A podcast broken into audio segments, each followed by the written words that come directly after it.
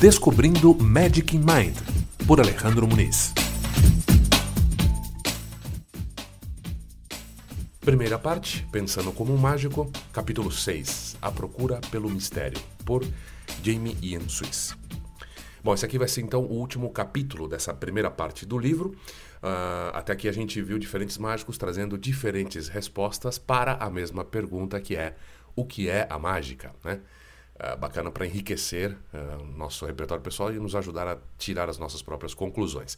É, Jamie Swiss, ele é conhecido por ser assim um pouco polêmico, um pouco provocador. A gente vai ver uh, um, um, um, pouco desse traço da personalidade dele neste, neste texto aqui. Né? Ele começa então fazendo a pergunta, né? Quando você faz mágica, o que você está fazendo? E ele vai falar aqui dos estudantes que trabalham com ele, olha só a visão de preparo, de desenvolvimento. Ele diz assim: depois que os meus estudantes é, tenham trabalhado aí já durante um tempo, depois que ele, que ele tenha passado aí pelas primeiras etapas aí preliminares das técnicas fundamentais, que ele já tenha noções de efeitos, roteiro, atuação, que ele tenha refeito muita coisa. Quando ele começou a alcançar um certo domínio sobre os elementos e a desenvolver a sensação de que talvez tudo isto venha a servir para alguma coisa, aí então eles poderiam passar para questões que ele chama aqui de questões teatrais mais ambiciosas, como por exemplo a personalidade artística. Bacana isso, né? E aí, então ele vai dizer que aí vai chegar um momento, às vezes mais cedo, às vezes mais tarde, dependendo do estudante, onde ele tem que fazer então essa pergunta, né? O que você está fazendo? O que significa a palavra mágica para você? E ele comenta que isso às vezes causa um baque assim nos alunos, né? Alguns vão dizer aquelas coisas meio óbvias, ah, é fazer o impossível, é criar uma ilusão, tá? Mas aí ele continua, né? Tá, mas o que, que significa isso? E por que, que você está fazendo isso? E por que, que isso deveria interessar a alguém? Hum? Então, o que parecia ser uma pergunta fácil, afinal de contas, né? Se você é um mágico, se tem uma coisa nesse mundo que você tem que saber é o que é mágica, acaba se transformando numa das perguntas mais duras para ser respondidas, né? E por que isso? Ele continua aqui. Porque, claro, não há uma definição perfeita e você vai ter a liberdade para criar a sua própria definição. Mas, a partir de agora, você tem também a responsabilidade de responder essa pergunta. E isso muda tudo, né? Ele diz assim que o que normalmente acontece quando se entra nessa seara de definições de arte é você ter ao mesmo tempo, isso pode representar, né, uma oportunidade ou um peso. Ele diz que normalmente as duas coisas juntas. Então ele vai aqui, né? Mas o que, que significa mágica? Do que se trata? E atenção, agora ele não vai responder, ele vai trazer possíveis respostas algumas que ele ouve, outras que são do, do, do, do imaginário comum, enfim, ele só está levantando hipóteses aí para a gente analisar. Ele começa dizendo assim: olha, como já se disse em algum lugar, nós, nós já começamos em desvantagem porque a gente parte já com um monte de coisinhas negativas associadas à nossa arte. Por exemplo, a mágica para alguns pode significar enormes caixas nas quais torturamos de forma nada convincente ajudantes contratadas que estão aí de mau gosto também. Ou então poderia significar palhaços fazendo esculturas em balões em aniversários, ou efeitos superficiais, obviamente publicitários, camuflados de substância, ou então números com sutiãs ou pênis de esponja, enfim. Para alguns, isso tudo aí, tristemente, é mágica. Para muitos outros, não. Seria como terapia de aversão à mágica. Eu me encaixo nessa categoria, né? E claro, então, tendo em vista esses obstáculos, a gente não tem outra alternativa senão definir a mágica por nós mesmos. A gente tem que fazer isso se a gente não quiser que outros o façam em nosso lugar. Né? Então agora ele começa a falar aqui, como eu te disse, de várias possibilidades. Né? Parece que a mágica tem algo a ver com criar ilusões. A ilusão convincente de realizar o impossível. A mágica ela poderia explicitar-se, ou pelo menos estar implícita nos métodos e mecanismos por trás dos efeitos. Né? Isso porque porque os seres humanos eles são animais racionais, né? ele diz assim, com cérebros grandes, né? E é o tipo de animal que ele, que ele quer, ele necessita saber como as coisas funcionam. E ele, ele comenta aqui, os mágicos ignoram esta profunda necessidade por sua conta e risco. Bem, ele continua: Poderíamos conjecturar que a metodologia da mágica tem a ver com habilidades especialmente trabalhadas, como a destreza manual, ou com um conhecimento especial, como o de princípios mecânicos ou psicológicos. Hum? Outra possibilidade, poderíamos reconhecer ou abordar claramente o elemento do engano. Enfim, até aqui ele diz: todas essas afirmações são, em certa medida, corretas. Agora, também poderíamos afirmar que temos poderes sobrenaturais. Aí, nesse caso, estaríamos mentindo sobre nossas próprias mentiras. Legal essa, né? Abandonando, então, a honorável tradição da mentira honesta, né? que é a virtude característica do mágico. Então, a gente pode insistir no fato de, de não haver absolutamente nenhuma explicação. Né? Ainda assim, permanece a pergunta: onde radica a responsabilidade da proeza do impossível? Está nas mãos do mágico? É algo inato, é relacionado com a biologia? Está além de seu controle? É obra da natureza, de deuses imaginários? Enfim, perguntas, perguntas, perguntas, não importa como você vai tentar se desviar delas, sempre surgirá alguma outra, tá? Até que você, essa imagem é muito legal, né? Plante os seus pés em um lugar e se comprometa com o solo firme de uma ideia, de uma ideia intelectual, artística ou até moral sobre o que você está fazendo. Uma ideia não simplesmente sobre o como, mas bem sobre o porquê ele vai explicar, vai explanar um pouco mais esse conceito, né, dessa importância da gente, da gente definir e saber exatamente o que nós estamos fazendo, né? Ele diz assim: sabemos que há objetivos que desejamos alcançar para nós mesmos, né, como a fama e a riqueza, ou simplesmente o dinheiro do aluguel, reconhecimento e um pouco de respeito. Ou talvez também se trate de uma visão artística mediante a qual esperamos nos expressar diante o mundo. Mas, enfim, qual é a experiência que queremos oferecer ao nosso público? Já, já deu, né? Já tá bom essa, essa discussão com relação a gente, a, a, com relação a gente mesmo, né? Mas e sobre eles? Talvez a gente queira lhes devolver uma sensação de maravilhamento infantil. Então agora ele aqui ele vai pegar pesado contra essa noção de, ah, sabe, você me fez sentir uma criança novamente. Ah, eu senti essa sensação, sabe? Enfim, ele é radicalmente contra esse conceito e ele vai explicar aqui o porquê. Ele diz assim, nessa aí é, é uma afirmação extraordinária, mas também é batida e deprimente, que é repetida uma e outra vez aqui no mundo da mágica, ainda que nunca pareça conter o menor significado ou compromisso. O que, que, a gente quer dizer com esse sentido de maravilha, de maravilhamento, né? A gente quer que um público de, por exemplo, engenheiros mecânicos, que eles fiquem em pé com os olhos assim marejados, cheios de admiração, ao ver um homem que sabe usar uma dedeira e que tem que enfiar nela um pedaço de, de, de tecido vermelho? Hum. Ele continua, né? Ou eles vão se maravilhar diante de um espetáculo de uma varinha gigante sair de dentro de um saquinho de papel. É, deve ser isso. Eu transformo um lenço vermelho em verde. Podes adorar-me. Ironias, né? Ele acha que a maior parte das. Da, da, o autor né, acha que a maior parte das coisas é, que se diz sobre esse maravilhamento infantil são bobagens e conclui dizendo assim: faz o seguinte, encontra essa tua criança interior e dá uns tapas nela. Continuando, né? Uh, Demian Suez diz que o mundo ele está cheio de mistério e maravilhas. Não no sentido experimentado por uma criança, mas da forma que um adulto, plenamente formado, livre de medo e superstições, o experimenta. Uh, o autor também gosta de apresentar a sua arte para adultos inteligentes que estão mental, moral e esteticamente implicados no mundo. E espera que, que essas pessoas coloquem ali né, todos os seus sentidos, coloquem todas as suas capacidades né, é, na hora de analisar o trabalho dele. Né, e assim é, ele espera implicá-los cada vez mais. Então aqui ele vai falar que essa questão de você se, se, gostar do mistério é uma característica, inclusive, das pessoas uh, mais, digamos, entre aspas, aqui, inteligentes ou mais preparadas, né? Elas não têm essa necessidade. O, o mistério as alimenta, né? Então ele diz aqui que, por exemplo, um, cientista ele pode dedicar a vida inteira tentando compreender o universo, como funciona, e ele sempre vai falar da sensação de maravilhamento, né? Que isso lhe causa, a investigação mesmo, né? Não, ele não vai falar da, das coisas que ele não pode compreender, que ele não compreenderá. Ele vai falar da, do, daquilo que ele espera compreender totalmente. E isso, no lugar de diminuir o apreço, né, esse mistério, essas dificuldades, essa investigação, é, em vez de, de, de, fazer com que diminua a, a, o apreço por isso, não, é, o incrementa, né?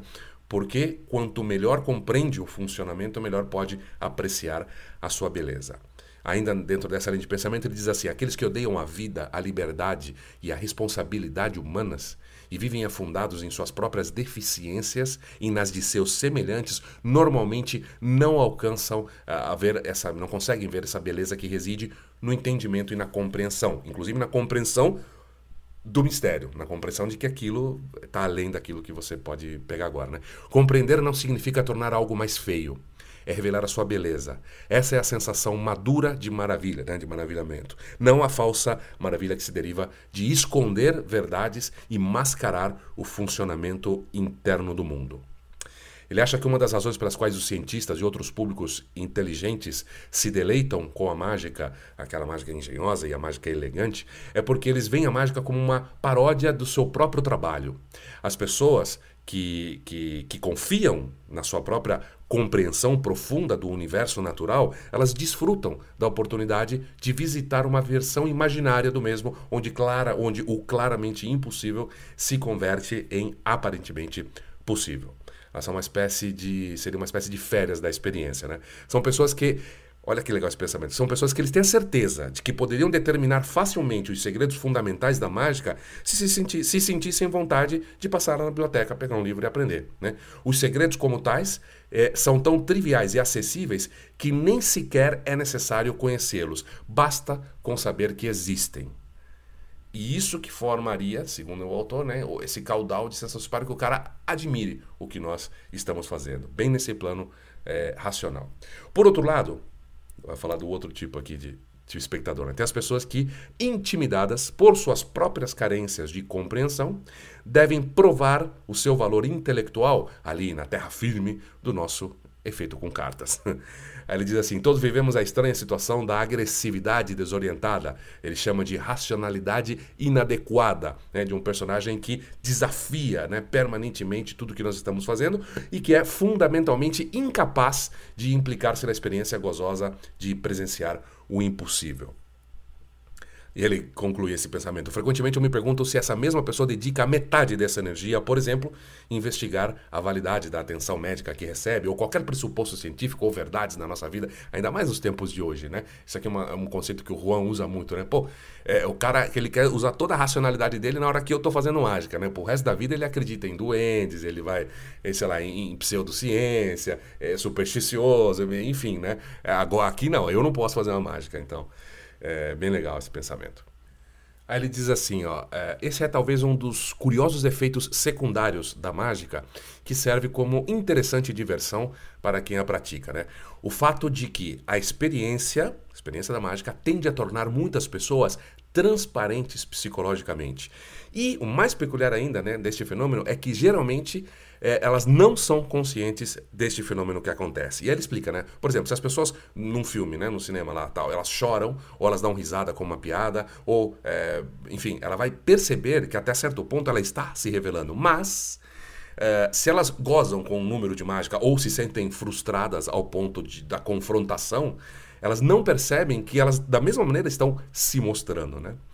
Uh, aí ele vai citar aqui Penn Teller, eles, que, que, quando eles dizem que sempre são os que afirmam adorar o mistério com maior paixão os que de fato não podem enfrentá-lo. São os caras que, que inventam qualquer explicação, né? É... E aí dizem, mesmo que não seja necessário ter provas, uh, eles preferem isso antes do que assumir que o mistério se mantém, né? Enquanto isso, os cientistas, por exemplo, eles não destroem o mistério, o aceitam. Continuando aqui, ele diz assim: Não me interessa a sensação de maravilha que nasce da experiência do desconhecimento, é? da ignorância. Né? Para mim, a sensação de maravilha surge da consciência, do conhecimento e do entendimento. Esta é a autêntica sensação adulta de maravilha. Continuando, uh, ele fala assim: para o mágico, seja lá como ele defina a experiência mágica, né?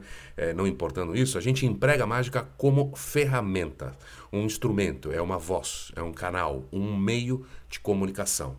Se não há nada a comunicar para além da sua definição mais rasa, né, que é posso te enganar, a mágica cansa rapidamente.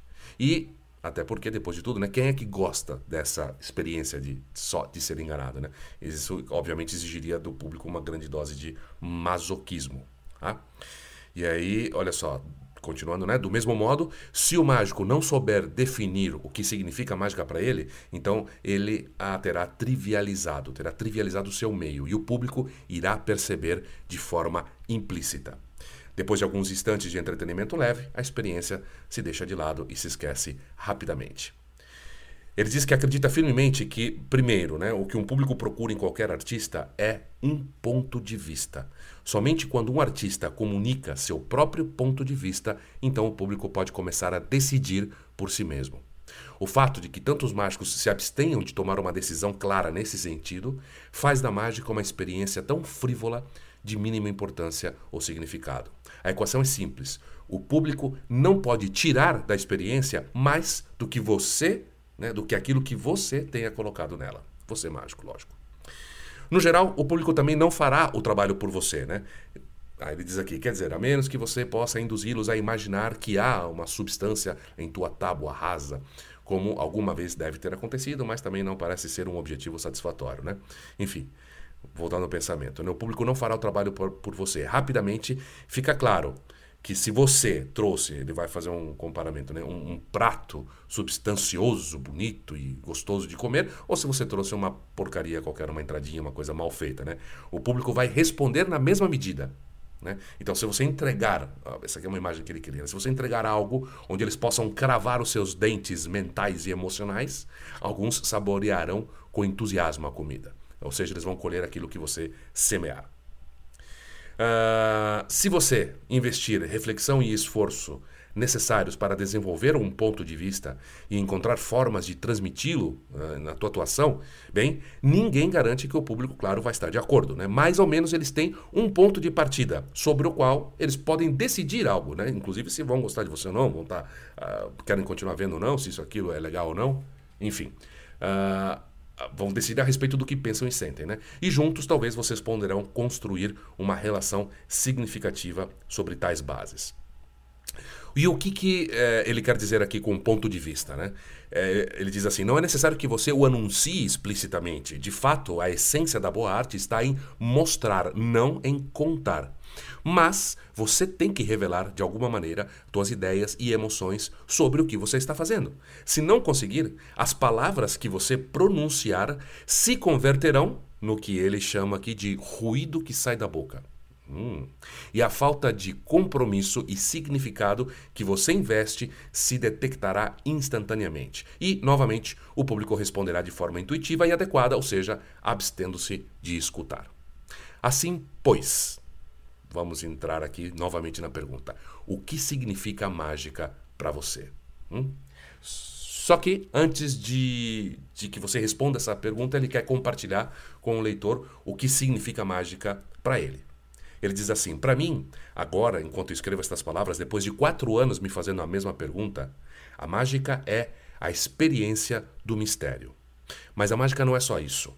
Como meio de comunicação, pode ser usada para invocar ideias e sensações de conflito e luta, ironia e absurdo, medo e raiva, heroísmo e humanidade, escândalo e desprezo, admiração e inspiração, toda a paleta de emoções, o arcabouço inteiro da condição humana, do amor ao ódio e todos os matizes entre um e outro. se Shakespeare se ocupou disso, a mágica também pode. A mágica, para mim, continua, tem a ver com a habilidade, com a capacidade humana de embarcar na superação de desafios e com reconhecer que a conquista de outros pode ser satisfatório também para todos nós e, sem dúvida, inspirador para alguns porque os seres humanos somos muito mais parecidos entre a gente do que diferentes. E aí reside a atração dos esportes, do heroísmo, de cada ato e cada fazedor de grandes proezas. Né? Se se conduz habilmente, pode haver algo disso na mágica. A mágica, para mim, continuando, tem muito a ver com o engano. É, como somos enganados em nossas vidas pelos outros e por nós mesmos. Como mágico, esta é a minha especialidade, não? E aí, como disse James Randi, sabemos como enganar as pessoas e como reconhecer quando estão sendo enganados. Eu posso usar este conhecimento simplesmente para seguir enganando, mas posso também ir além deste território perigosamente estreito e oferecer ao meu público entendimento e compreensão. Tal pode ser o poder da arte. Mas, depois de toda uma vida nessa arte, eu acredito que Enquanto a mágica pode e deve aceitar todas estas possibilidades, a experiência para a qual a mágica está melhor provida, né, e que pode transmitir de forma precisa e claro e a distingue das outras artes é a experiência do mistério. A mágica nos diz que a vida está cheia de mistérios. Sem dúvidas, não podemos afrontar cada mistério da mesma maneira. Sempre haverá alguns mistérios que queremos resolver e outros que não. Nos sentimos inclinados a decifrar alguns e o fazemos. Ele, ele diz assim, ele acha que o modo com que enfrentamos esses mistérios, ele vai dizer muito sobre a gente como indivíduos e sobre como, como abrimos caminhos no mundo. Olha que legal esse próximo pensamento aqui, né? Ele diz assim: Este é o lugar especial da mágica. Aqui é onde se vive e respira. Invocando a experiência do mistério, temos a ocasião de colocar o nosso público cara a cara, tanto com seus desejos como com seus medos, e de identificar quais são uns e quais são os outros. Né? Por exemplo, ele diz assim, quando um espectador diz, ah, como é que você fez isso? Não, não, não quero saber. Enfim, ele expressou ambos ao mesmo tempo, né? Ele quer saber, ele, esse saber o assusta, ou ele acredita que é um saber que é melhor não conhecer. Enfim. Uh, continuando aqui, ele diz assim: Você pode fingir que essas questões não têm importância, e em tal caso você conseguirá produzir uma experiência sem importância. Mas claramente, cabe a possibilidade de que resultem mais vitais se você for capaz de enfrentar esse risco você mesmo. Aí vai se referir a ele. Ele diz assim: Eu tento comunicar ao meu público minhas próprias prioridades sobre o mistério e espero influenciar nas suas. Mas, em primeiro lugar, eu espero lhes oferecer essa experiência sem cinto de segurança. Quando você coloca alguém diante do verdadeiramente impossível e o situa ali com firmeza e sem reservas dentro dessa experiência, não o desconcertante ou o fugazmente entretido, mas sim o profundamente impossível, o impenetravelmente misterioso. Então, as pessoas reagem, coisas acontecem e pode ser muito interessante fazer parte disso quando acontece. Uh, novamente ele vai falar aqui que alguns espectadores poderiam querer acreditar que uh, os mistérios, né, esses mistérios apresentados, têm alguma causa sobrenatural e ele diz que isso o desagrada extremamente e ele tenta transmitir isso. Outras pessoas da, do público poderão não ter certeza, querem saber mais, então dessa forma ele conta para as pessoas mais sobre o assunto. E alguns membros do público vão saber claramente o que é real e o que não é, então eles vão desfrutar a, experimentando né, a diferença entre uma coisa e outra, e ele então vai oferecer a essas pessoas um lugar onde saborear a experiência e desfrutar. Ou seja, para cada tipo de pessoa de público, ele vai oferecer algo diferente dentro dessa experiência do mistério. Já indo aqui para a conclusão, ele vai falar tudo aqui, eu vou, vou, vou reproduzir aqui em primeira pessoa como ele escreveu, porque são palavras fortes. Ele diz assim: No que me diz respeito, eu gosto de procurar esse olhar na expressão de alguém quando tropeça subitamente na experiência do mistério e não há escapatória, e não há outra saída senão assumir o fato de que o mistério está justo diante dele e o envolve. Eu nunca estive tão pouco interessado em ser um entretenimento leve ou uma agradável distração. Eu deixo isso para os outros. Tenho ao meu alcance, não de forma instantânea nem fácil, mas sim com grande esforço, o poder de criar uma experiência única. E como escreveu Gene Berger há muitos anos, né? Se eu não levo isso a sério, como é que eu posso querer que o meu público faça? Ou como disse Darren Brown, mágica feita não com solenidade, mas com seriedade. Em seu cotidiano, o meu público dispõe de infinitas ocasiões para se divertir, relaxar e se distrair. Tem a televisão, tem a internet. Eu quero conseguir algo especial, mais importante, e estou totalmente comprometido com o meu objetivo. Ninguém vai me dissuadir. Não vou me limitar a divertir. Não vou me limitar a distrair. Vou oferecer a experiência do mistério. E agora que você e eu estamos de acordo, Vamos seguir avançando e explorando nossa humanidade. Una-se a esse projeto. Obrigado por acompanhar o podcast Descobrindo Magic in Mind. Lembrando que esta é uma iniciativa que faz parte do movimento pela valorização da mágica brasileira, que também está fazendo uma porção de outras coisas fantásticas. Fique por dentro de tudo que está rolando através das redes sociais. Um abraço, obrigado, até a próxima.